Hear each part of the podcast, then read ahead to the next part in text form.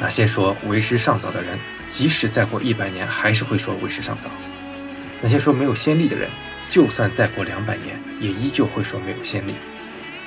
说为时尚早的人，原本只是没有干劲儿罢了。但是我并不是说没有干劲儿就不值得同情，这些人只是用为时尚早作为敷衍罢了。说没有先例的人，在我看来只是没有想法而已。但是我并不是说没有想法就应该为此感到羞愧。这些人只是用没有先例的言辞去逃避罢了。一般来说，无论是那些成不了大事的人，还是对自己的工作没有荣誉与责任感的人，总会找出一个接一个的理由来推脱搪塞。工作这项事情，不能为之则是一份挑战，能够为之就应尽力而为。既然如此，那么为什么不为了足球的职业化竭尽全力，再努力一回呢？大家好，这里是橘猫看球。这一期算是蹭个热点吧，也不算蹭热点了，毕竟都过去一个多月了啊。起因的确是男篮世界杯，大家都知道啊，中国男篮是再一次无法通过世界杯拿到直通奥运的名额，而且比起上一届本土世界杯，这次的表现是更差。小组赛三战皆末，排位赛呢还输给了菲律宾，堪称耻辱，好比国足输给越南一样。不仅是结果令人无法接受。表现出来的涣散的精神状态更是令人出离愤怒。这次连打附加赛资格都没了，可以说是一次比一次更差。那与之相对应的是，这次拿到亚洲区唯一直通奥运资格的是谁呢？是日本。我不是特别关注篮球啊，虽然我是有听说日本有一些现役的 NBA 球员，但之前一直接触到的信息都是，虽然有这种明星球员，但真打起来还是不如中国。当然，分组和赛制关系吧。日本和中国真打一场的话，是不是真的能赢？这个咱们也没法验证。但是就各自的表现看，日本作为此前篮球界的小老弟，这次确实是翻身了。而且可能大家也有看到，之前赢芬兰的时候，两个日本球员的击掌非常像《灌篮高手》里面樱木和流川枫的世纪拍手啊。从故事的宣传角度，又给日本篮球拉满了好感度。可能足球迷刚感觉喘口气了啊，有人替咱分锅了。结果最近的国际比赛日，国足是又给球迷长脸了，主场一比一平马来西亚，零比一输叙利亚。这个表现，十一月世预赛客场去打泰国，那真是 提前可以说告别二零二六年世界杯了。而再次与之相对的是，日本队打两场比赛，什么结果？客场四比一德国，把弗里克打下课了。然后又在大轮换的情况下，四比二赢了土耳其，又把土耳其的主教练给打下课了，这让人感觉有点脱亚入欧了，甩的咱们连车尾灯都看不到。那么此时此刻去回顾一下两国在足球和篮球这两个市场化程度比较领先的体育项目上的发展历程，向日本取取经就显得非常有必要了。而且巧就巧在了，日本足球和篮球的教父都是同一个人，都是川原三郎。川原三郎呢，在足球上的功绩可能很多人都知道，但很多人可能不太知道的是，他在2015年担任日本篮协主席，又用一样的招数把日本篮球搞起来了。那这就是牛逼 plus 了。也就是说，这个人真的已经掌握了职业足球的真谛，能够建立一套可以一致的方法论了。那么又有人说了，那既然川原这么牛逼，你把他请来改造改造中国足篮呗？呃，这就又把这个问题想得过于简单了。之前流传一句话，不知道是真的假的，说川原对中国足协派来的学习小组说：“你们别来了，每次都来学，学了又不用，干嘛呢？”大概率我觉得不是真的，但是这个事儿背后就说明这个问题不是一两个人，甚至一两个机构的问题。以目前的环境来看，就是真蹦出一个川原三郎，以他做事儿独断专行的风格来看，又能坚持几集呢？我在男篮世界杯期间，在公众号发过一条图片消息，标题是说我们需要的是辩证唯物主义，因为我就发现人们在体育这件事上非常的不辩证唯物主义，什么中国足球、中国篮球不要脸啦，这帮人怎么就不能争口气呢？谁想被挂出来被全国球迷骂呀？这种就是非常违心的看法，以为靠这帮人争口气就能改变发展的现状，问题显然不是那么简单的。一切果都是因造成的。你说国足国篮成绩不佳，如果只是一两次比赛，可能是有偶然性；但如果是屡次不佳，那它就是我们职业足球、职业篮球现阶段发展水平的真实体现了。你盯着结果去骂、去抨击有什么用呢？另一种误区呢，就是虚无主义。哎，大环境这样啊，体制这样啊，还纠结什么教练啊、选人啊，青训不好搞，这些有什么用啊？就像网上说的，就是出现了又有什么用呢？当然，我不是在抨击他说的话，他的话是有语境的。我也不赞成一些记者单独拎出来这句来批判。但我想说的是，咱先不管大环境有没有改善的希望，你们作为从业者。是不是应该在现有的条件下努力去改善自己的工作成果呢？啊，人水平是不行，但能不能通过战术来提高一点点战斗力？啊，不能因为我们出现了也是被虐就不去追求出现了？那要你们这些从业者是干嘛的呢？体育不就是追求更高、更快、更强吗？而人既然是都要死，干嘛现在还要努力呢？直接自己了结自己不就完了吗？如果啊，我是说如果，因为我们不了解具体情况，如果我们选教练的时候出的问题。那是不是该反思、该改善？如果我们选人出了问题，是不是该反思、该改善？如果说我们战术出了问题，是不是该反思、该改善呢？这些我们不能放任自流，该做的还是要做的。我在那条图片消息里面也说了，其实足球、篮球趋同是早就可以预见得到的。我当时列了一组数据啊，参与国际足联积分排名的男足国家有二百零八支国家队，女足是一百八十六支。参与国际篮联积分排名的男篮国家队有一百六十一支，女篮有一百一十九支，啊，这还没排除那些一两分凑数的后进的队伍。那更不用说，即便是欧洲篮球强国，投资力度都不及足球十分之一的这么个现实。那说这段什么意思呢？意思就是说，这种体育项目，我们目前的大环境就是这个结果。之所以曾经有过好结果，或者篮球比足球好。不是因为我们以前做对了，或者说篮球做的比足球好，而是运动的普及和市场化的程度不一样。你说女足、女篮比男足、男篮争气，你考虑过女子职业体育在全球的发展程度了吗？你说篮球比足球争气，你考虑过两个运动在全球的普及程度吗？竞争程度不同，当然成绩表现出来就有相对的不同。但是别忘了，我们的体系可是同一套体系啊，我们不能违心的说。某某男女项目就是争气，就是有精气神儿啊！女排就是有女排精神，女足就是有铿锵玫瑰的精神啊！另一个就是垃圾，这就是典型的不够辩证唯物的体现啊！因为大家都是同一套体系出来的，那怎么 A 就比 B 有精神气儿的呢？怎么样才算是辩证唯物呢？那就是尊重客观现实，尊重规律，探索规律，学习规律，实践规律。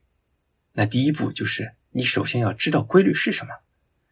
啊，前段时间呢，懒熊的鹰眼时间有期节目请来了徐墨和玄猫两个篮球数据分析大佬来聊数据分析。里面呢，他们就提到自己在跟篮协工作的时候一个苦恼，就说中国人在讨论篮球的时候共识太少，争论太多，大家把时间都花在争论是走 A 路线还是 B 路线上面，哪有时间去朝着同一个路线去努力呢？啊，我们总是羡慕日本能够制定几十年规划，然后去贯彻去执行。那是因为他们形成共识了呀。你真的确定中国体育现在形成什么共识了吗？你确定不会因为有一点挫折，另一派就会卷土重来吗？这些年的反反复复不都是来自于此吗？在这样的现状下，怎么去搞一个几十年的计划，并且坚决的贯彻落实呢？所以我们不能总是流于表面呈现的结果，不去分析表面之下的原因。我就在节目下面留言说这个问题我深有同感。根源在于大众并没有对这个东西达到可以达成一致的认知水平啊！现在我们都知道地球是绕着太阳走的。那回到哥白尼之前呢？今天 A 跳出来说我们应该大搞特搞去搞青训，明天 B 跳出来说职业联赛才是根本，后天 C 又冒出来说要我看啊，还是举国体制的时候最好，现在球员赚太多了。那你这么多智囊，每个人说法不一样，管理者也听不过来啊！到底该听谁的？归根结底，还是大众对于一个事物认知水平太低的一个反应。如果我们大家都多一份了解，就像现在大家都会了二以内的加减法了，都知道一加一等于二了，那还会有争论吗？如果决策者是徐墨、玄猫，他当然不会被不靠谱的声音左右。如果他决策者认知不够，自然就会左右摇摆。所以，职业体育的普及工作是至关重要的。很可惜的是。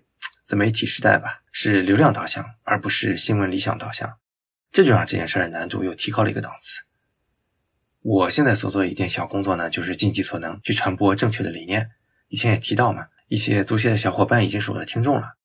虽然感觉有点班门弄斧的感觉吧，但还是很高兴有人能认可我做的东西，也说明我们的从业者也是对探索真知有追求的。就像徐墨、玄猫说过的，篮协自己也在做很多工作，只是这个速度追不上水平下滑的速度。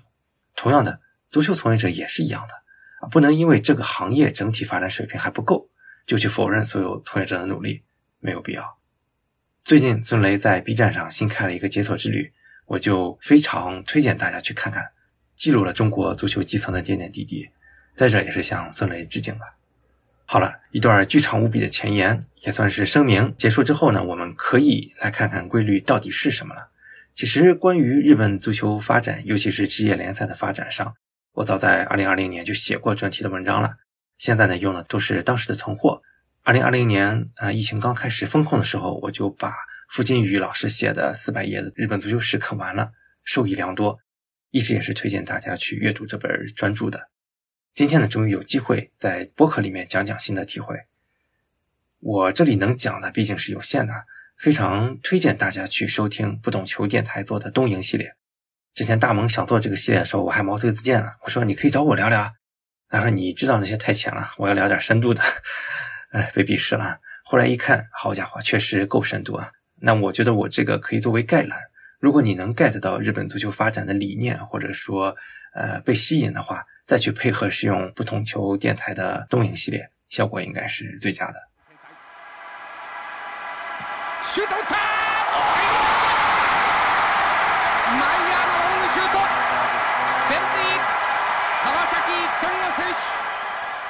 大家在感慨的时候，经常会有一个误区，那就是，哎，呃，三十年前中国男足比日本还强，两个国家差不多同时职业化的，同一个起跑线，怎么我们就不行了呢？我觉得这个就属于一个不了解内情的误区。你不能因为当时中国男足踢得赢日本，就觉得当时中国足球的整体水平普遍高于或者至少相当于日本。同样的，日本连续两次赢德国了，你能说日本足球的整体水平已经超越德国了吗？真那样的话，那就不是日本球员去德国留洋了，而是德国球员来日本留洋了。我们要区分清楚，国家队的成绩再怎么样，也只是十一个人的成果展示。我们不能够完全以国家队的水平去评判这个国家足球发展的整体水平。一个突出的例子就是英格兰，大家都知道英格兰的锦标并不多，但是英国足球的发展程度绝对是世界一流的。无论联赛的繁荣程度，还是业余草根的金字塔球迷文化。都是绝对的一档。我们再来看，为什么当时中国不怕日本？其中一个原因还是制度啊。因为虽然当时我们都说大家没有职业联赛，但是我们当时什么体制啊？我们是专业体育，我们的运动员是吃皇粮的，是真正的体育公务员，可以专心训练。日本呢？当时日本体育界有一种对奥林匹克精神的迷之崇拜，而认为职业化就是对这个精神的亵渎。这种业余体育的桎梏，影响了日本足球的发展很多年。当然，实际上当时一些头部的俱乐部啊，虽然名义上不是职业，也差不多是职业了，球员也不用在场里上班了。但整体而言，比起专业体育提供的条件，肯定还是吃亏的。那么，日本足球的实际发展水平是怎么样呢？我就举两个简单的例子吧。第一，日本队早在1968年墨西哥城奥运会的时候，就已经拿过男足项目的铜牌了。二零年东京奥运会的时候，日本男足目标就是突破这个孤岛纪录，但最后呢，还是只能拿到了第四。那么，为什么日本能在那么早的时候就拿过这么好的成绩呢？当然，呃，首先得承认杯赛的偶然性。然后呢，抛除这个因素之后，我们看啊，当时奥运会还是秉承着业余原则的。日本一路上没有遇到过社会主义国家，很走运啊。因为你遇到社会主义国家，那就是高达了那个年代啊，在奥运会。直到半决赛才遇到了匈牙利，被暴催了一顿零比五，最后被挡在了决赛之外。你看，在这个地方吧，专业体制的优势是又一次体现的淋漓尽致。那从这个侧面我们可以看到的是什么呢？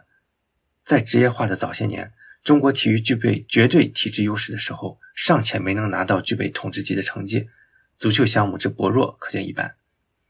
但无论如何，我们都该看到是，至少在业余足球时代，日本足球的发展是有基础的。它并不像我们想象的那样一穷二白。当年奥运会的最佳射手就是日本的上古大神副本邦茂，这是一个毕业于早稻田大学的足球天才，和川原三郎是校友。如果他当年有条件去接受职业训练，去像现在日本球员一样留洋的话，那我相信他取得的成就一定会更高。第二个例子呢，很简单，我们看一下日本高中足球选手球员大会的历史。我们现在看《足球少年养成》啊，或者什么其他案例的节目，会看到这项赛事已经举办一百零一届了。最早第一届是一九一七年举办的，这是什么概念啊？请问，一九一七年中国还在搞新文化运动呢，百分之九十九人口说难听点儿还在玩泥巴呢。不要说那个时候了，就像时至今日，中国搞出过这种规模的校园足球联赛了吗？如果了解了这些，再去看那些认为三十年前中日足球是同一起跑线的观点，是不是会觉得很可笑？日本足球早就有一定的发展基础了，只是因为在七八十年代受到了业余原则的限制。在职业层级上稍微落后了，已经职业化的韩国和专业体制的中国一点点，但这并不代表全方位落后。我当时在读日本足球史的时候，四百页的内容，差不多三百页都是讲职业化之前的。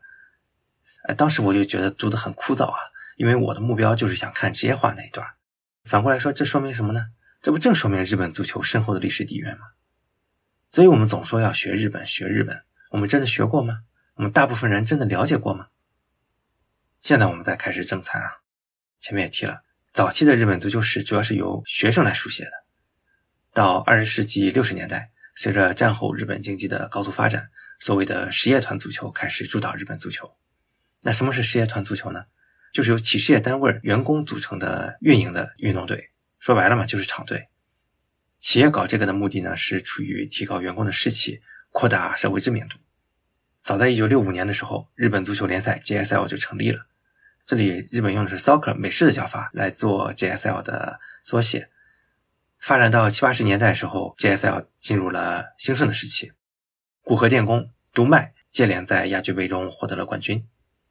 古河电工呢，就是川原三郎毕业后进入的企业以及球队，是 JSL 曾经的一代霸主球队。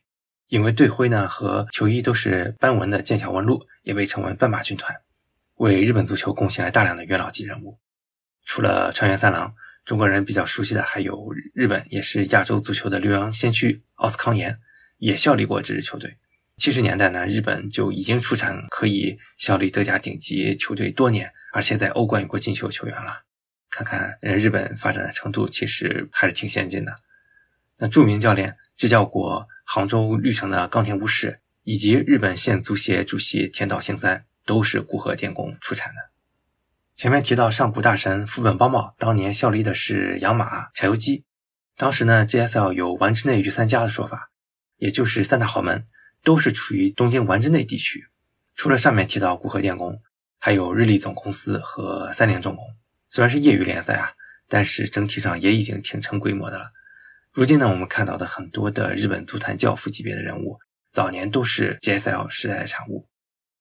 如果非要追一下这些球队都成了 J 联赛后面的哪些球队的话，古河电工呢就是现在的千越石原 GEF 联，三菱重工呢就是破红钻了，日立呢是白太阳神，养马就是大阪樱花。当然他们的历史严格也不是那么一脉相承的，各有各的不同。只能说要追溯的话，基本上是这样。上面呢也说过了，到了八十年代时候，所谓的业余已经名存实亡了。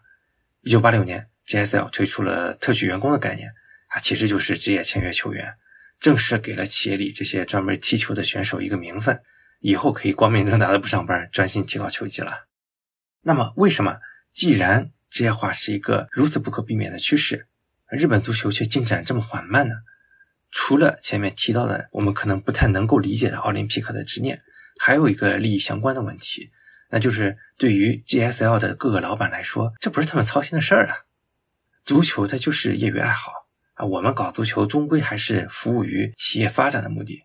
我跟你们一起推动职业化，对我有什么好处呢？反而可能把这些员工当做豢养的工具，更符合自己的利益。哎，不知道大家有没有觉得对这种思维模式感到很耳熟啊？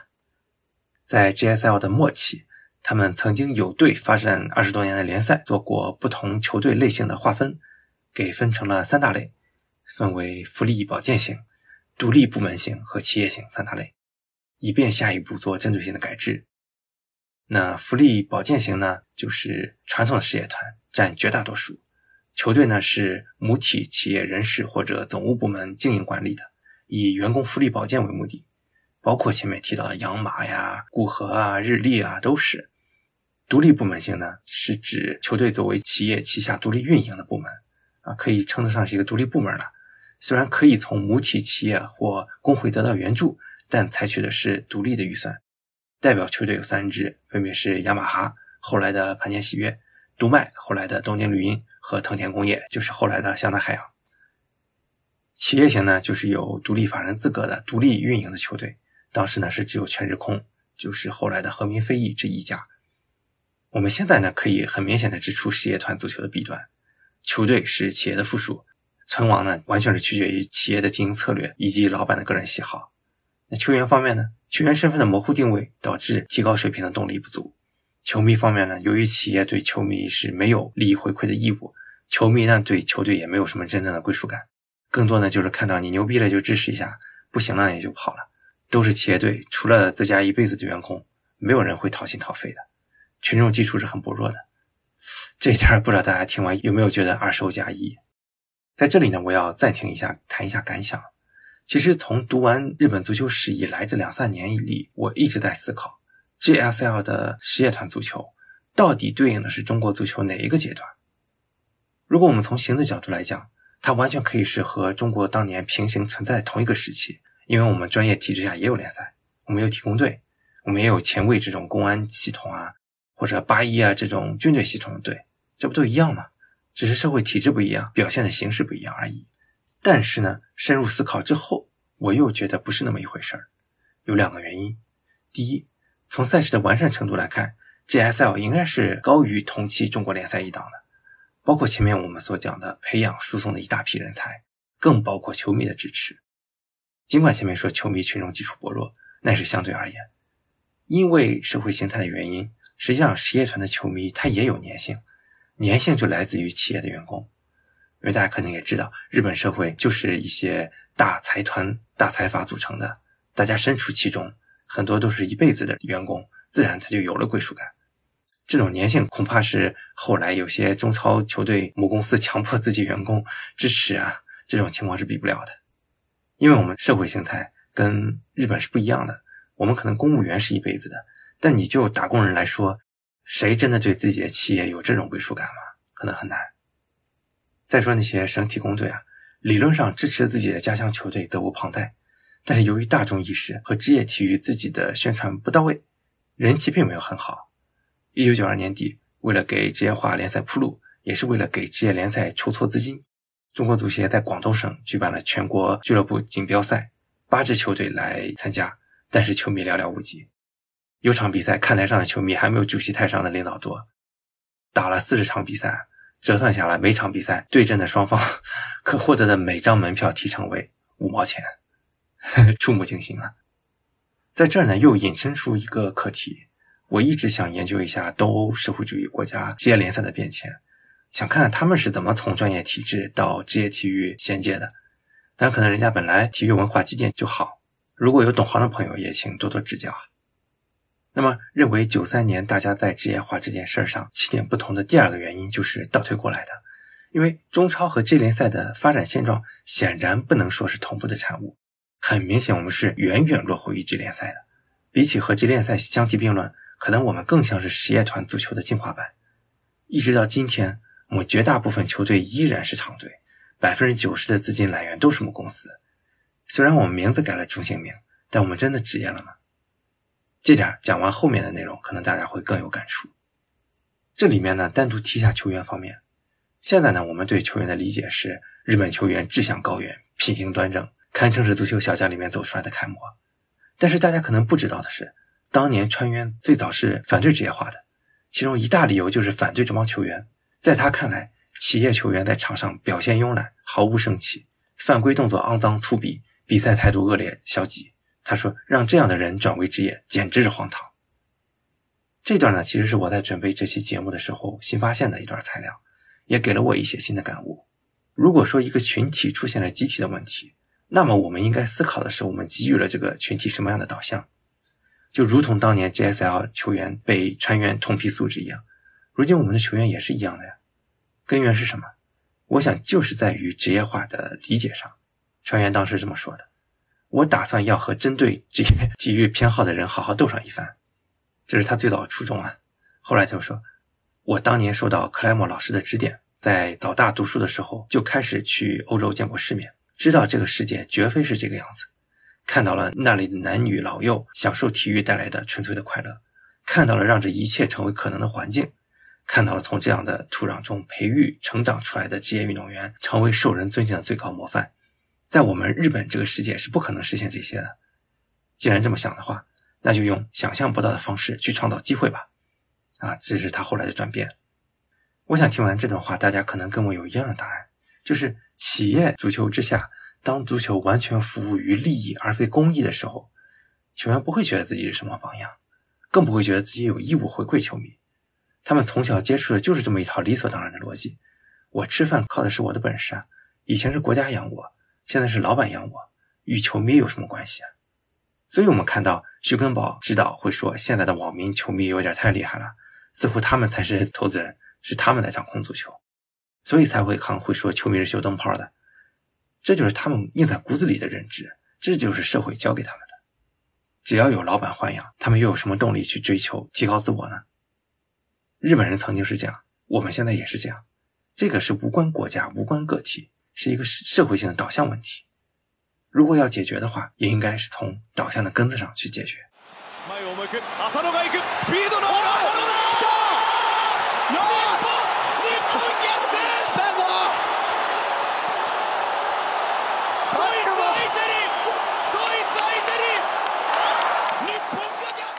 就像前面引述的话里面说的，川原三郎之后能够如此大刀阔斧的进行改革，与他早年见识过欧洲足球文化，尤其是德国足球的经历是分不开的。他之所以会被如此的神话，确实也是得益于他当时做事可以说是有点极端吧。我们中国人经常习惯的做法是折中啊，徐徐图之，再看到他的做法，就会觉得格外的传奇。怎么个传奇法呢？前面也都说了，职业化之前的日本足球是什么样子的？那就是企业养的长队。如果按照中国当时的思路来看，那下一步就该是把厂队拆分出来，独立运营啊，减少对企业的依赖。就像前面提到的全日空一样啊，企业冠名也完全是可以带着的。那当年甲业不就是这么干的吗？企业冠名来激发投资欲望，那挂着名字其实对大家来说是理所当然的。但是如果当年日本选择的是同一条道路，那可能结局也会和我们差不了太多。那就是三十年后，俱乐部依然断不了奶。现在我们都知道了，川原三郎选的是一条不归路，不成功便成仁。他当时说：“日本足球也罢，日本联赛也罢，已经没有什么值得失去的了，职业化之路就此起步。”川原呢，对于参加球队资格的立场明确坚定。他说：“日本既然不比欧洲国家，不具备职业足球的文化土壤，没有职业俱乐部的先例。”就绝不可遵循按部就班的原则，只能从一开始设立高标准，一点突破，全面展开。这还是非常有魄力的。你要知道，一九八九年十月对 JSL 一级和二级联赛的所有球队展开的调查结果表明，明确表示希望参加职业联赛的球队只有十支，这个数字可不算多吧？一九九零年的时候，川原给职业联赛加盟定下了非常高的七大条件：一。足球俱乐部法人化，二拥有根据地，三确保球场能够容纳一万五千人并具备照明设施，四拥有十八名以上的职业合同球员，五俱乐部必须下设十二至十八岁的青年球员培育组织，六筹凑分担金，七有意加盟的团体必须遵从日本足球协会的指示与决定。解释一下以上的一些关键的条件啊。法人化呢，就是球队必须独立于母公司，成为具备民事权利能力和民事行为能力的社会组织。根据地呢，其实它的原文是 hometown，这个词儿呢是川原亲自拍板敲定的，也是他创造新的体育文化的核心思想，也是季联赛的最大的制度特征。这个根据地呢，代表着植根一地的理念。那俱乐部呢，以此作为据点来活动。那这个地点呢，不一定是以地势划分的，还可以继续细分。甚至也可以和其他球队有一定的重叠，那这就不会对新球队的成立造成障碍了。硬件方面呢，球场是归各市县及自治体所有，但是俱乐部呢享有优先使用权。那标志着球队与当地政府是肯定要有紧密的联系的。各级梯队的设立跟足协各级球员注册标准相符，那就意味着俱乐部必须肩负起培养年轻球员的责任，从而促进地区体育文化的形成和发展。这些呢，都是川原当年从德国带回的经验。设立这么高的门槛，只有一个目的：彻底打破旧体制下企业、地方自治体与地区居民互相没有联系的旧格局。让三者紧密合作，催生以建立在企业、自治体与地区居民三位一体支援体制上紧密植根于地区的现代职业足球俱乐部。简单点说呢，这个理念就是俱乐部不光是一个踢球的运动队，它更像是一个社区公益组织，服务于社区，也是社区的财富。目标呢是让每一个人都享受体育生活，不仅享受观赛、支持球队的生活，还享受亲自参与足球运动的生活。以及由球队延伸开来的其他公益活动，这件事儿呢，往大里说也是践行国家的理想，是利国利民的大好事儿。讲到这里呢，我相信大家已经知道中日职业体育发展的本质不同了。对我们来说呢，足协的宗旨是提高国字号的成绩，为国争光；企业的宗旨呢是享受足球带来的曝光度，服务于它的主业宣传；非核心球迷的宗旨呢是看到更多的球星和胜利。那么，根治社区球迷文化它重要吗？可能并没有太多人在乎这个事儿。其实呢，日本足球考虑职业化，你也不能说完全没有追求成绩的动机。一九八八年的一个职业化研究委员会上，三项议题就是一、提升联赛人气；二、激发球员和干事干劲儿；三、就日本进入世界杯谋划对策。可以说后两项都是直接跟追求球员水平提升是有关系的。但是呢，我们后来看到的是。在经过研究之后，人家没有选择事事急功近利、单刀直入，而是曲线救国。他们懂得这件事是急是急不来的，只有营造好的环境，才有可能回过头来实现最初的目的。当然呢，理想是一码事儿，时间又是一码事儿。这七条要求门槛非常的高，可以说是任凭一家企业单凭一己之力都没法达到。在当时呢，呃，被很多人称作七大障碍。一出台的时候啊，那反对的声音不绝于耳。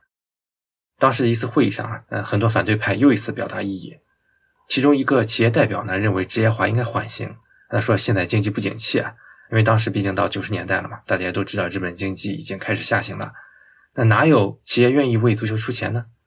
职业化还为时尚早。”还有个足协的干部说：“日本之前虽然有过职业棒球，却没有职业足球成功的例子，没有先例，失败了该怎么办？该由谁来承担责任？”嗨，好戏来了啊！船员起身而立，发表了一段有名的演讲。那些说为时尚早的人，即使再过一百年，还是会说为时尚早；那些说没有先例的人，就算再过两百年，也依旧会说没有先例。说为时尚早的人，原本只是没有干劲儿罢了。但是我并不是说没有干劲儿就不值得同情，这些人只是用为时尚早作为敷衍罢了。说没有先例的人，在我看来只是没有想法而已。但是我并不是说没有想法就应该为此感到羞愧，这些人只是用没有先例的言辞去逃避罢了。一般来说，无论是那些成不了大事的人，还是对自己的工作没有荣誉与责任感的人，总会找出一个接一个的理由来推脱搪塞。工作这项事情，不能为之则是一份挑战，能够为之就应尽力而为。既然如此，那么为什么不为了足球的职业化竭尽全力？再努力一回呢？是不是很热血？有日本的味道了吧？但是我在这里啊，倒是想唱一个反调。如果我们仅仅是浮于表面的来看这些历史资料，第一感觉那确实是，哎呀，川原三郎简直是天降伟人啊！他怎么可以这么有魄力，这么坚韧，这么有感染力，这么有远见呢？当然。我不是否认川原这些优秀的特质，而且我也是他的崇拜者。但在这里，我更想思考的一个问题是：事实仅仅是如此吗？如果我们把川渊平移到当时的中国，别说当时的中国了，就是现在的中国，他能把这件事干下去吗？就像前面提到的，以他这种做事风格，以他说话的方式，在中国怕是完全混不下去吧？但他能在日本混下去，而且混成伟人，那是因为日本人有什么不同于中国的特质吗？虽然可能啊，确实国民品质会有不同，但我认为根源仍然是在当时日本足球内部支持他的人绝对不算少数。我们假设，如果九十九个人都反对，只有他一个人支持，那无论他多么位高权重，他能把这件事做成吗？如果是五十个人支持，五十个人反对，那他也许有可能做成。如果是七十个人支持，三十个人反对，那他就大概率能够办成。所以这个背景是很关键的。但在查阅资料的时候，我并不能真正的获得具体的比例，只是以常理逻辑推断，日本足协 GSL 联盟它也不是管办机构，不是什么一言九鼎的地方，说白了都是民间草台班子。如果我不认同你，我完全可以不鸟你啊。而且呢，我前面其实省略了川原上位的之前的很长的历史，这个大家感兴趣的可以去知乎上付金宇老师的文章，他的 ID 是名字的全拼。里面呢有把书里的内容一部分拆着放出来。实际上，川原当年是类似空降的概念。之前的很多年，他都在企业里干业务，是因为职业生涯发生了转变，啊，说白就混不下去了。然后恰好足球这里缺了一个推动职业化的关键人物，才选择了他。啊，当时他已经五十多了。在他之前呢，已经有很多人在推进职业化这件事儿了，比如被称为日本职业化改革原点的森健儿，也是日本足球名宿，曾任 GSL 总务主任。以及船员的很多同僚，比如被称为这联赛之父的木之本幸三，其实他的同道中人有很多很多，才能够让他获得支持来推进这件事儿。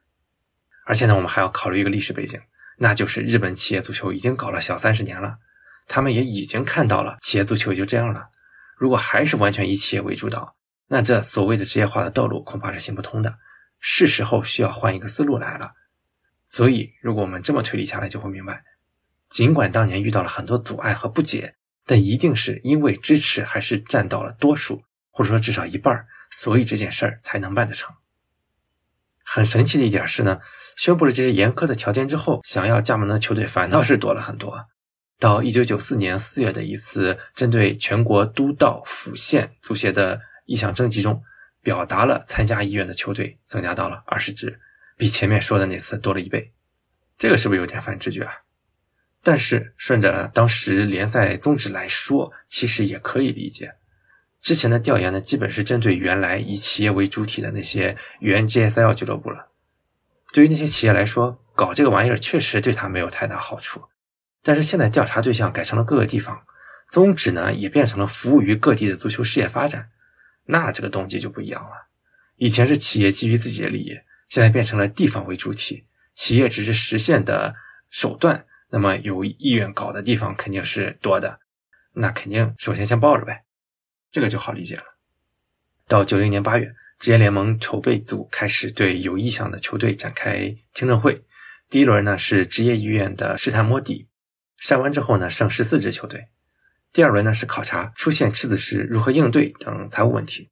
第三轮呢是队名中能否去除企业冠名等行政支持类的问题。一轮一轮筛完之后，精选出了最后这联赛元年的十支球队，可以说是优中选优，不贪图规模，要选的就选最好的。规模嘛，这个事儿可以慢慢做大，不着急。那反观呢，我们当时的甲 A 创立的时候都有十二支球队了，但是我们看看两边创始球队的存活率呢？还有值得一提的事儿是，筛选工作并没有一味的参考 GSL 时代球队竞争力的强弱，而是首先以未来的发展为目标，地区性为重点。然后再考虑申请者的硬件设施与人员实力。GSL 创始十队呢，分别是来自关东地区的住友金属，也就是现在的鹿岛鹿角；全日空，呃，后来的横滨飞翼；三菱汽车，现在的浦和红宝石；浦和电工 JR 东日本，现在的千叶世园东日本联队；读卖足球俱乐部，现在的东京绿茵；日产汽车，现在的横滨 F 水手。来自东海地区的丰田，现在的名古屋京巴；清水 FC，现在的清水心跳；来自关西地区的松下电器，现在的大阪钢巴；以及中国地区的马自达，现在的广岛三箭。中国不是咱们的生活啊，是日本的地理名词。我当时看书时候还觉得这个叫法挺猎奇的，呃，以前确实不太了解日本的地理。以上呢都是一些宗旨性的大方向问题，那再说一些细节点的东西。联赛呢，它当然不是有一个构想就可以成立运作的。当时呢，是请了两位律师出身的委员来操持立宪大业。这俩人呢是废寝忘食啊，把睡袋背到办公室，对国际足联的规章制度以及德、英、意等欧洲足球发达国家的足协与联赛规章的权益对比，最终得出结论，决定以德甲为范本，全面的参考制定职业联赛规章。为什么选德国呢？这里再引用一段船员的话：几个欧洲国家里头。我尤其想把德国足球甲级联赛的规章拿来做范本。德甲的规章全部翻译下来有四百到五百页那么多，我把这么厚的资料全都带在了身边。为什么要选德国呢？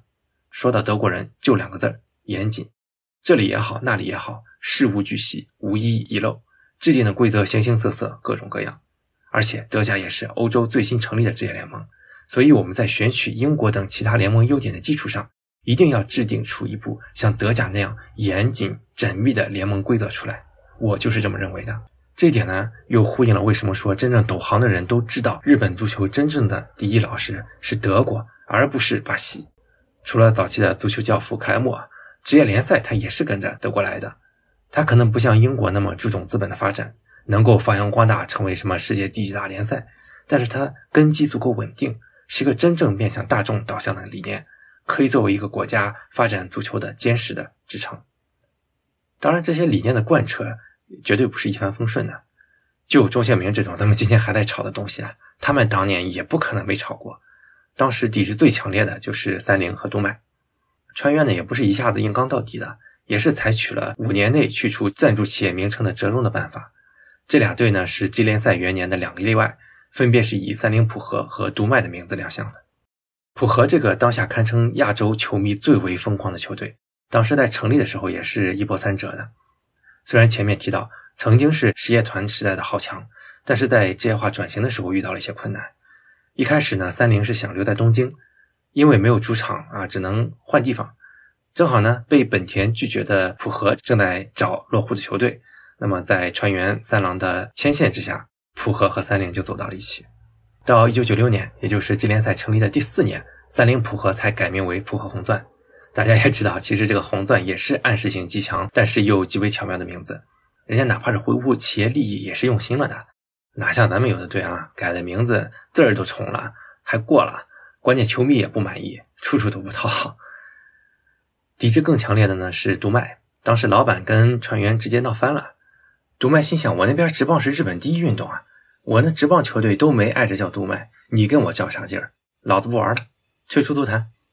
他把球队后来就卖给了日式。球队呢，九四年季联赛第二年就改名为川崎绿茵。但是呢，球队过得就大不如从前了，削减经费，变卖球星，三浦知良这个当年的 icon 级别的人物被挂牌。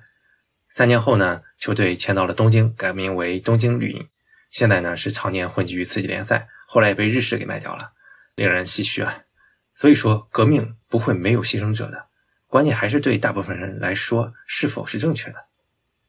跟三菱和读卖比啊，丰田就识相的多了。可能也是因为人家丰田杯赞助那么多年吧，深谙足球之道。一九九一年七月，以丰田为首，联合多家企业赞助的名古屋京巴俱乐部正式成立，就是温格曾经带过的那个队啊。京呢，嗯，代表的是名古屋的象征虎鲸，而巴呢，则是来自于名古屋的石灰。呃，丰田就直接说了啊，队名中绝不会有“丰田”两个字出现，可以说是给其他球队做出了表率。说到这联赛球队名字之好听啊，很多朋友可能会有同感。这个呢有两方面的原因。第一呢，这联赛球队的命名当初就是有规范的，必须是 hometown 加爱称，这个很好理解啊。比如广岛三剑，广岛就是 hometown，爱称呢就是三剑，不会像中国那样出现那么多的失败的地名。当然，我倒也不是全然反对用地名啊，不会像有些人一看到叉叉队就说是提供队，那人利物浦、罗马什么的不也是直接用地名吗？我纯粹就是觉得只用地名就有点单调而已。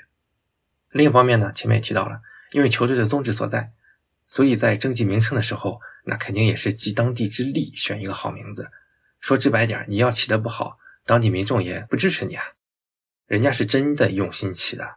他们要么就是像大白樱花这样啊，用当地的特产，或者说像广岛三剑用当地的历史典故啊，再不济用洋文片假名，用的寓意呢也是不错的。比如传奇前锋呢，前锋念什么？念弗朗达雷，是来自于意大利语的。反观我们中国球队的中性名的水平，那可是差的不止一星半点了。我们缺的是历史文化典故吗？怕是只多不少吧。哪个地方起不出个有特色的好名字呢？根源呢还是没用心吧。讲到这儿呢，我们又可以总结一下了。可以说，如今呢，我们很多业内人、媒体人的认知，可能还没有达到三十年前日本人的认知。我觉得这件事儿才是真正可怕的。我们居然到今天还在争论中性名大方向的对错，还在嘲笑公益性事业的叫法，我觉得这才是真正可笑的。可以说，我们职业联赛发展到今天这个鸟样，根源就是理念的大错特错，而我们自己还不自知，还在以自己错误的认知为傲，还在甘心去做企业的附庸走狗，还在指望着有钱人花钱买快乐，每天感慨，每天感叹着：“哎呀，怎么还没有老板来买我们球队啊？”这么搞他能行吗？能好就怪了。所以再回到前面玄猫提过的共识问题，哎，怎一个心累可以概括啊？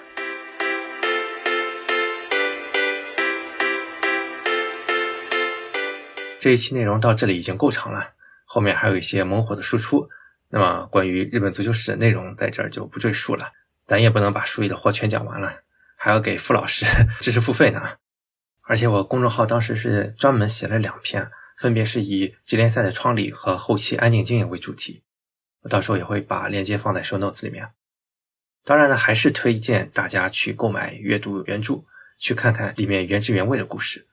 尤其是像鹿岛鹿角啊、清水心跳啊这些球队成立的故事，那真的是可歌可泣。呃，只是可惜今天在这儿没篇幅讲了。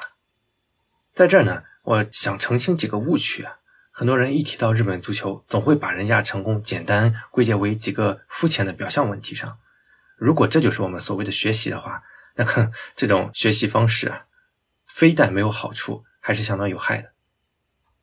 第一个误区，日本足球腾飞靠的是留洋，国内足球已经烂了，我们要做的是多多留洋啊，做好留洋，即便我们国内没有健全的足球产业，我们一样能把足球做好。诚然啊。日本现在这种欧洲各级联赛留洋人数高达三位数的情况，非常的令人羡慕，而且还在杜塞尔多夫设立一个日本足协欧洲总部，专门服务于欧洲球员，也是经常在国家队比赛日只在欧洲就地征召留洋球员。啊，种种的表象似乎是在表明是洋务运动帮助日本足球崛起的。但是，请大家仔细分析一下，时至今日啊，日本这些留洋球员，除了个别的，就像久保建英这种。十岁就加入欧洲青训体系，但实际上，即便是久保在欧洲的青训之路也不算顺畅。十五岁的时候也还是只能回到日本，一直到成年才再回到西班牙。从这一个案例就能够看得出来，所谓的借鸡生蛋模式其实是一个伪命题。更不用提现在的领军人物三山勋啊，这就是纯纯的日本校园体系加 J 联赛制造出来的。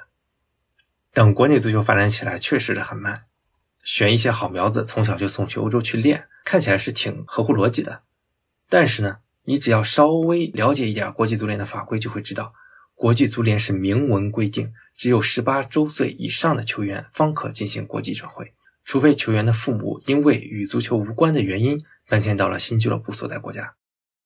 国际足联限制未成年球员的流动呢？是目的是保障他们的生活福利，遏制不良人员对他们的剥削和贩运等这种做法。所以，我们看到了，不是没有人琢磨过这个生意，但是限于规则，送出去的小孩是没法真正的注册在人家俱乐部梯队里去和人家一样踢有竞争性的比赛。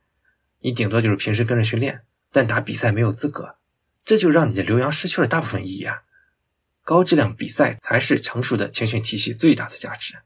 如果你出去打不了真刀真枪的比赛，那这种留洋的效果打的折扣，那不是一星半点的。我们在隶属东亚足球历史上有所成就的旅游球员，绝大部分也都还是本土指导的。即便是孙兴民这种确实出去很早的，十六岁就去德国了，但他实质本质上还是韩国指导的，十六才出去的。而且看过孙兴民个人纪录片的都知道，孙那完全是他爹自己一个人激出来的。所以，任何指望走捷径、搞什么借鸡生蛋、不去踏踏实实建设本土足球产业的，那都是跑偏了，没抓住问题本质。啊，你可以把这个当做辅助手段。你有钱，你帮一堆球员的父母搞定移民。可是，这种模式你能送多少人出去啊？你有多少钱挥霍呀？这是很简单的事儿，是吧？但是日本这里可以借鉴一点东西，是你如何给予球员持续追求提高自己的原始动力。日本足球人的理想传统确实是一方面，可是现实的待遇问题才是根源。日本球员的待遇并不比当个白领高多少，尤其是在日本职场这种论资排辈文化非常严重的情况下，年轻人想出头、想多赚钱，那只能是走出去。职联赛规定，进入职联赛第一年的年轻球员。只能签上限为四百八十万日元和二十八万人民币的 C 类合同。虽然呢，特殊人才可以拿到特许的 A 类合同，工资上限呢也只有七百万日元，也就是四十一万人民币。比利时和荷兰是最受日本年轻球员欢迎的留洋第一站，两国的非欧盟外援最低保障薪水分别是一千万和两千五百万日元，比起日本国内那是天上地下。如果足够努力、持续进步的话，那就可以像南野拓实一样，在利物浦拿到个七点五万英镑的周薪，和年薪是三千五百万人民币了，那就实现财富自由了。古桥航武出国前年薪大约是五千万日元和二百九十万人民币，那还不如咱们中超的顶薪呢。那人家走出去既能够圆梦，还能够赚钱，何乐而不为呢？对吧？大家都是普通人啊，谁出来是想甘心啊，欠着心踢球的？为了梦想就不吃饭了，大家都长了一个鼻子、一张嘴、两个眼睛，这方面我觉得没有必要过多去神化别人的这种理想，尤其是你很多事你指望理想去推动的话是很难的，因为人性摆在这里。如果你能够通过其他导向引导他们的话，这才是解决问题的方法。我向来认为啊，这个时代不是说社会主义早期建设时代了，靠理想、靠个人觉悟、靠打鸡血，而不是现实驱动。你现在靠以前那个方法去做成一个事业已经很难了。当然，中国情况很复杂了。顶级足球、篮球运动员的高工资里面其实是包含了高风险职业路径的补偿溢价。但是呢，我们能否把这种风险溢价转换到对于底层球员的基本保障上呢？我们能不能通过健全产业提供更多的就业岗位、更多出路呢？这是另一个更大的话题啊，就不展开了吧。第二个误区是，日本足球当年也靠规划。咱们也一样啊，规划可以事半功倍。当然，规划这东西作为辅助手段有没有用，见仁见智啊。呃，本节目呢也是在第三十一期专门请嘉宾聊过规划政策。但你要说人家足球崛起靠规划，那我觉得就开玩笑了。日本足球历史上纯规划球员本来数量就不多，而且与其成绩崛起的时间表也不是完全一致的。大家耳熟能详的三都主啊，其实十六岁就来到日本了。二十岁就已经是成为日本籍，而且在文化上也融入日本了。巴西和日本这两个国家的渊源啊，在这就省略幺零零八六个字了。再早了，你说吕比须啊、拉莫斯、刘伟那些，可那个时候日本队在中国面前都还不占上风，你能说这是崛起的原动力吗？再往后的话，大多也都是混血啊，或者从小就在日本长大的。说到底，规划在日本足球历史上也还是属于个别的案例，并不具备普适性。你拿个例当规律，那不是搞笑吗？第三个误区是，日本当年也搞过精元足球，那中国怎么就搞不得呢？这个其实和前面提到的说法都是一样的，也是属于只看到人家历史上发生过，但不去钻研具体的前因后果的典型。首先呢，咱们当然得承认金元泡沫确实存在过。职联赛初期呢，像季科啊这种大牌，的确是起到了提升联赛的人气。推动日本职业足球文化发展的多重功效，但你像莱因克尔、利特巴尔斯基这种，就跟我们金元时代不成功的外援一样失败。最关键的是呢，不符合规律的事儿早晚都持续不下去啊。职联赛在九十年代末的时候也出现了集体性的财政危机，那观众的热情退却，企业利润下滑，再加上经营不善，像职联赛创始球队横滨飞翼就成了牺牲品啊，他的真身化作了横滨水手名字里面的一个字母 F。清水心跳呢，也曾经因为主赞助商静冈电视台撤资濒临解散。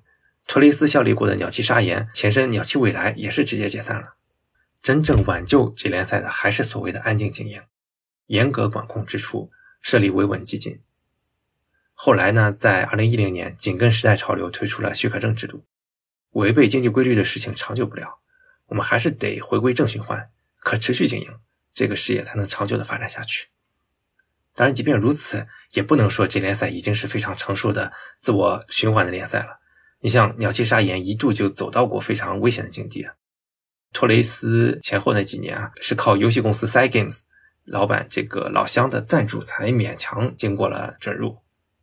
其实很多俱乐部呢，与其说它是像英超那样商业上自给自足的，不如说它是当地大小企业一起拉扯起来的孩子。你去看这联赛的比赛啊，在球门后面赞助商的牌子能堆好几排。你说那些排后面的企业最后图的是曝光度吗？其实就是交一份钱支持一下本地球队罢了。为什么能吸引大家一起来支援？你要就是企业豢养的厂队的话，人家吃饱了撑的来支持你啊。怎么把自己做成社区财产，让大家来支持你，这个才是艺术。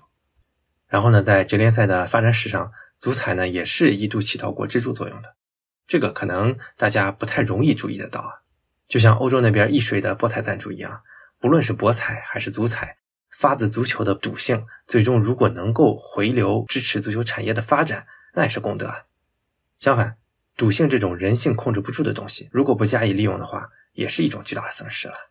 在一五足改方案里面，足彩也是被明确提及的，说明大方向上国家也是支持的。当然，限于当前足球的环境，可能短期内推行还是很难的。但我还是希望有人记挂这件事儿吧，作为一个中长期目标来努力啊。毕竟咱们足球本来能开的源就够少了啊，有一份是一份吧。这个事呢，之前我在公众号的一篇图片信息上也有提过啊。当时是以帕克塔在英超呃涉嫌操纵比赛，呃后来被大数据审查出来为引子。啊，就是想说，其实如果你呃监管跟得上的话，利用科技手段，足彩这种东西其实是不会成为什么假球的温床的，因为你很容易就能识别出来相关的操纵。当时呢，我同时发在懂球帝上发了一条头条，呃，结果就被喷惨了。感觉可能懂球帝的用户啊，还是不太能 get 到我这种去聊产业啊，聊得很广或者说很深度的这种感觉。看完之后就觉得说不知所以啊，无所谓了，这些东西本来就是写给有心人看的嘛。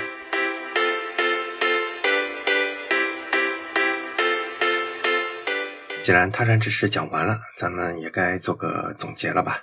我觉得很多人都忽视或者低估了一个良好的本土职业联赛在足球产业里面的核心的地位。在职业联赛的官网有一页叫“社会共享活动”，里面画了一张图，位于中央的是职业联赛，连接在周围的模块有企业、NPO，NPO 就是非营利组织、居民、学校、政府，构成了一整个闭环。以职业联赛为核心，去为整个社会创造价值，实现可持续发展。你无论是国家队的竞技水平，还是青训开展，还是其他的社会价值，职业俱乐部就是核心。在校园体育文化浓重的日本都是这样，更何况其他地方了。当然，看不上本土职业联赛是没办法的事儿，谁说这帮人不膈应呢？水平水平没有，职业道德也说不上多好，假球啊，腐败啊，丛生。可能就像川原三郎当年看待日本球员一样，这个角度呢，我是非常理解一些把信仰寄托在海外球队或者寄托在小年龄段的青训的朋友的。这个职业联赛确实没有给到大家太多值得爱的理由，它的发展理念压根儿就是和真正的足球规律不相符的。但是，如果你想发展好本土足球事业，职业联赛呢，它又是没法逃避的核心环节。嗯，有个著名的青训博主。平时呢，以记录基层青训黑幕而闻名，曾经出过一篇长文去解释中国足球青训中的种种问题，以及他期待的改革方向。全篇讲到最后说了一句：“至于职业足球不是我研究的领域，在此不发表意见。”看到这一句呢，我就笑了。你聊青训不把职业联赛囊括进来，那就是缘木求鱼。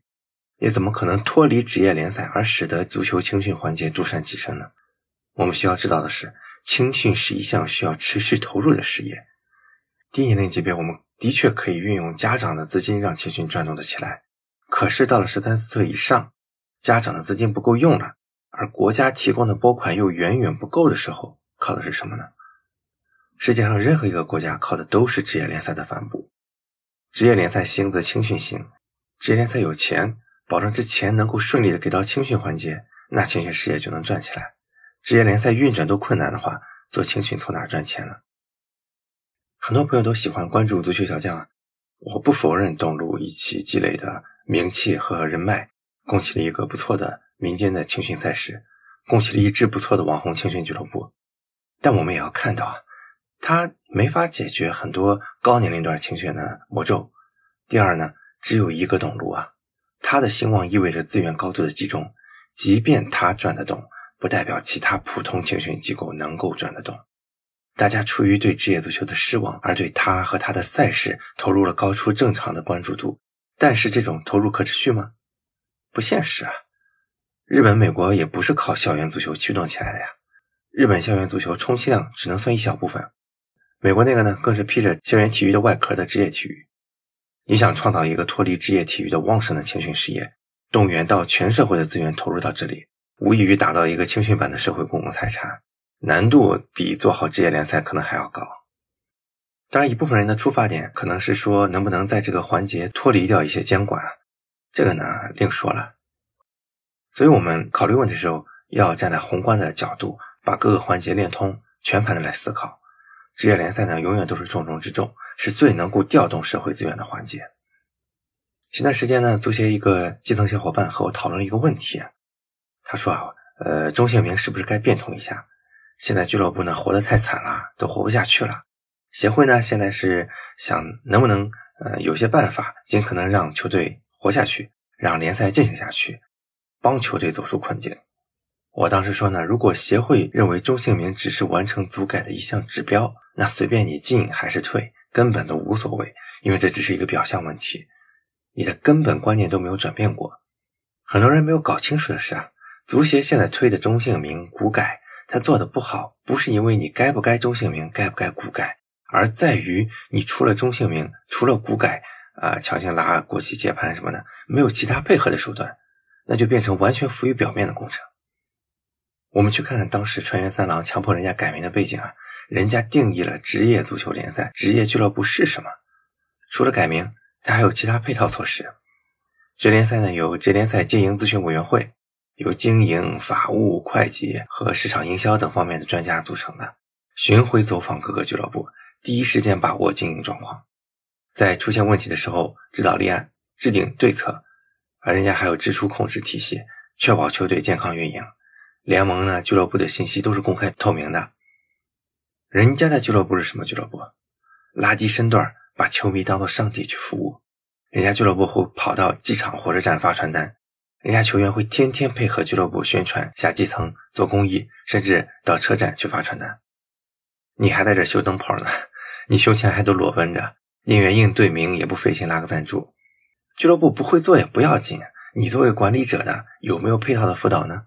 有没有宣贯联赛的新理念呢？虽然咱们说足球至少有一半是公益的底色，但你另一半的商业化真的做商业了吗？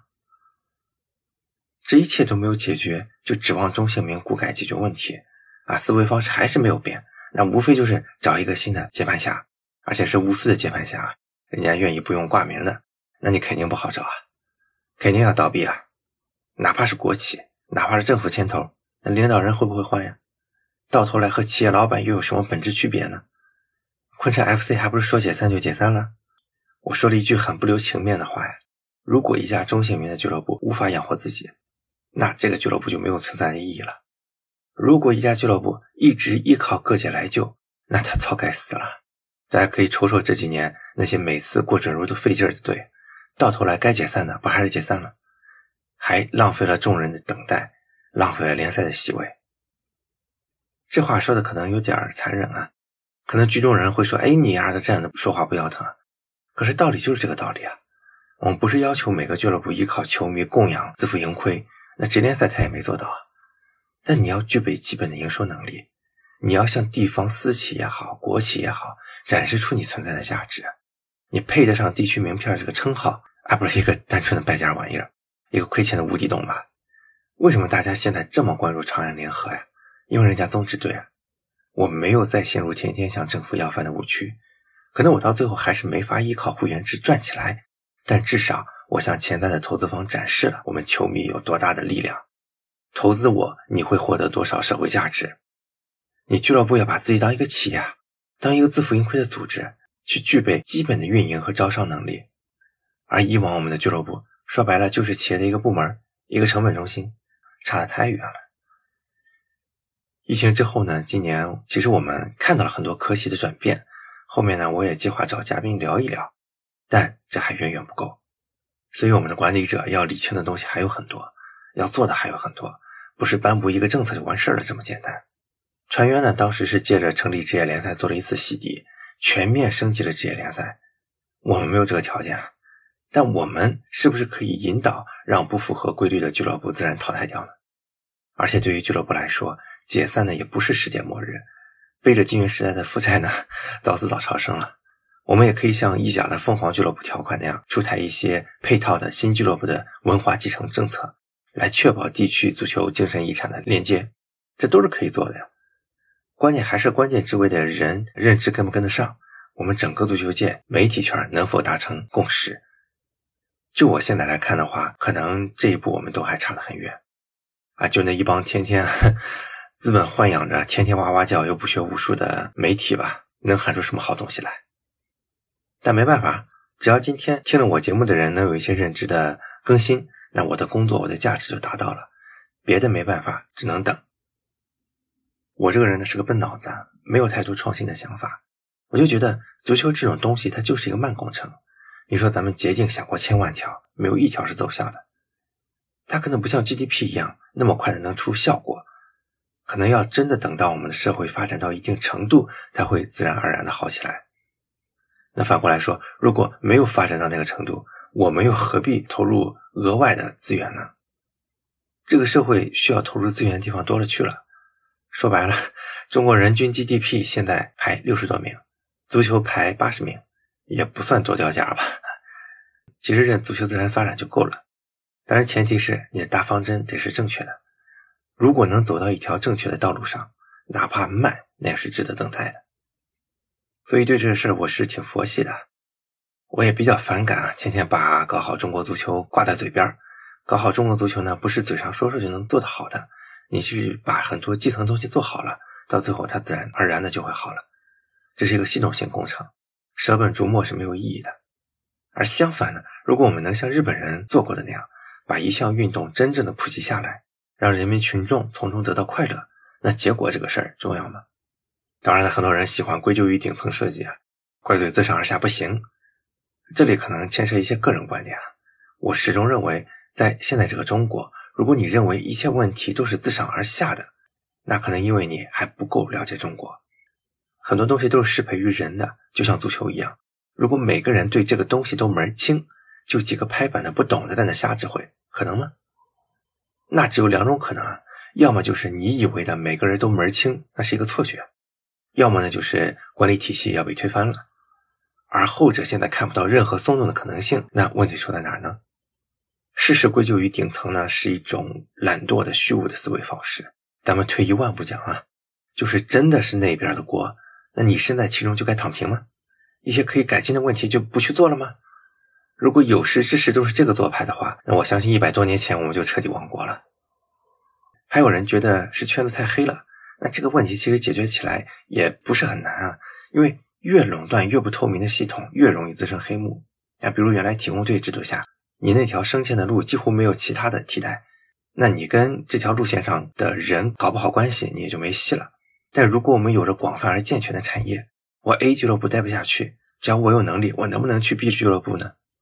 大家最后都是成绩来评价，那 A 教练有黑幕，放了有能力的球员出去，最后人家发展好了，最后呢，这个 A 肯定会自食其果呀。这个呢，就有赖于整个体系的打通，去放宽球员的交流自由度。有人说：“哎呀，你这放开了，到时候有损青训俱乐部的利益啊。”那其实根源还是你保障没有做好呀。如果球员的流动丁是丁，卯是卯的记录在案，青训补偿落实到位，那这个还是问题吗？就像 CBA 的周期时间，各方叫来叫去，不还是因为没有共识，没有做好配套制度的设计吗？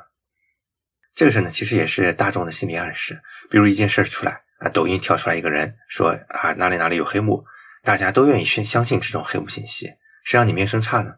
但其实发展到今天，很多事儿也和其他行业没有太大的区别，大家都生活在这个社会里面，自己行业有没有黑幕，大家心里也都清楚，足球也都一样。它有黑幕，也有正常的地方。我们没必要去说，因为一个地方有黑幕，你就去扩大到整个圈儿。甚至某种意义上，足球这种竞技性运动展示到大家面前已经相当透明了。你说我们现在干的这种白领的工作啊，某某关系户安排到某个岗位儿你可能还真的挺难辨别他真的是能力好坏。你把一个人放在足球场上，他能不能踢，那是一目了然的。这些年呢，我也是一直在思考啊，我们这个现行的体制跟足球的发展的关系。我可能不像很多人啊，一提就说，哎呀，都是因为体制啊。如果体制换了，我们就能变好了。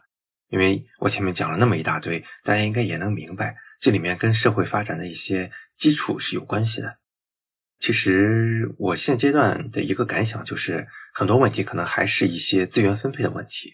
本质上啊，很多人不大清楚的是，其实我们现在的足球、篮球产业依然是高度依赖国家的拨款来发展的。啊，你可能职业方面啊，可能到就就成人方面，有时候能做到一些反哺体育局啊，啊，甚至给到其他项目。但是就拿青训来说，全运会制度的导向下，各省市体育局的财政拨款，其实是一大部分高阶青训俱乐部，就是说十五岁以上那种啊，生存的资金来源。那在这种情况下，你让国家放手，或者说改一个 KPI 导向，其实没那么容易，可能也没那么合理。因为我们觉得，可能懂得联赛为本的人已经很多了。实际上，嗯，你去大街上随便拉一个群众，你跟他讲联赛为本，那大概率他的反应是吃饱了撑的嘛？国足什么成绩啊？垃圾玩意儿！所以，嗯，管理者的很多导向呢，也是无可奈何。所以，我认为现阶段可能还是认知积累阶段吧。